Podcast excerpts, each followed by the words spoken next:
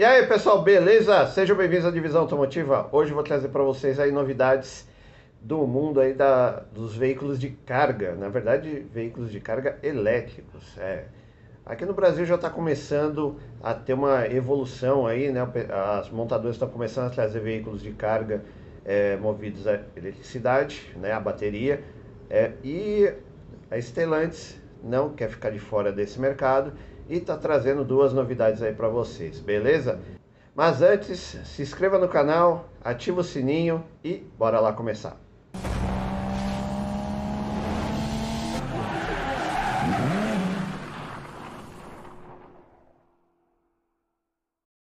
O grupo Stellantis, que detém a representação das marcas Peugeot e Citroën, lançou é, nesta primeira semana de dezembro os furgões elétricos aqui no Brasil, né? tanto da Peugeot como da Citroën, que são o e-Expert da Peugeot e o e-Jump da Citroën. Os dois modelos são construídos aí sobre a mesma plataforma, a EMP2, que tem praticamente as mesmas configurações, tá?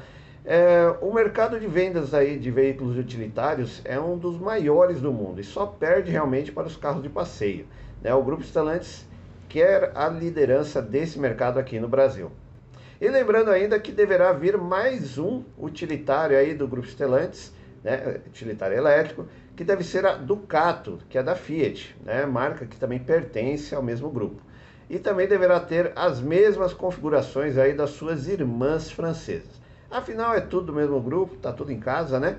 E só para constar, tá? A Fiat Ducato, ela sempre vendeu muito bem aqui no Brasil.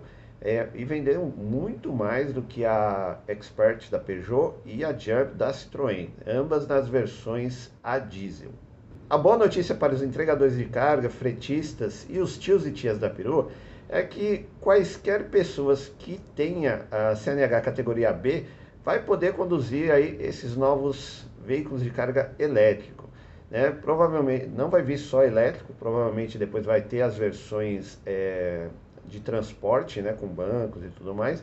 Então, né, vai servir para toda a categoria e todo mundo que gosta de um utilitário aí, pau para toda obra, vai ter essa oportunidade aí. Lembrando que provavelmente para, se eu não me engano, para dirigir, para carregar pessoas aí já muda de categoria, tá? Esses dois utilitários têm capacidade de carga de uma tonelada, tá? Eles têm 6,1 metros cúbicos de espaço de carga e tem uma altura aí de 1,94, né, 1,94 é, centímetros. É, tem também aí a, uma porta lateral corrediça e as portas traseiras elas abrem em 180 graus, facilitando muito aí a carga e a descarga do, do veículo. E o painel de instrumentos, tanto da Peugeot como da Citroën, são muito parecidos. Mostra é, o consumo instantâneo da bateria, além de informações de autonomia e o fluxo de energia. Tem ar-condicionado, central multimídia de 7 polegadas com Android Auto e Apple CarPlay. Os dois lançamentos contam aí com uma bateria de 75 kWh e tem um motor elétrico que gera 133 cavalos de potência. Tem um torque de 26,5 kgfm e é tudo automático, tá? Não tem câmbio manual. É praticamente você vai ter três posições aí para colocar lá na, na alavanca ou seletor do câmbio, que é para frente, para trás e parar. E isso traz muito mais conforto aí para quem vai dirigir nas grandes cidades, pega trânsito, fica muito tempo parado, né? Um, um utilitário com câmbio automático, que você não precisa ficar trocando marcha e, e, e gastando aí o pé da embreagem, vai ajudar para caramba. Enquanto a autonomia é de 330 km. A velocidade ele chega até 130 km por hora e é possível também fazer, é, recarregar até 80% da bateria em 45 minutos. Ou um pouco mais demorado aí, né, vai levar alguma, não sei se é umas duas, três horas em uma tomada convencional, tá? É, e quanto ao preço, vai sair em torno aí na casa de 320 mil reais levando em consideração que é um veículo elétrico de carga, tem uma boa autonomia, é, eu acho que o preço para o Brasil está razoável. Né? O Brasil é tudo caro, mas para o Brasil é um preço razoável.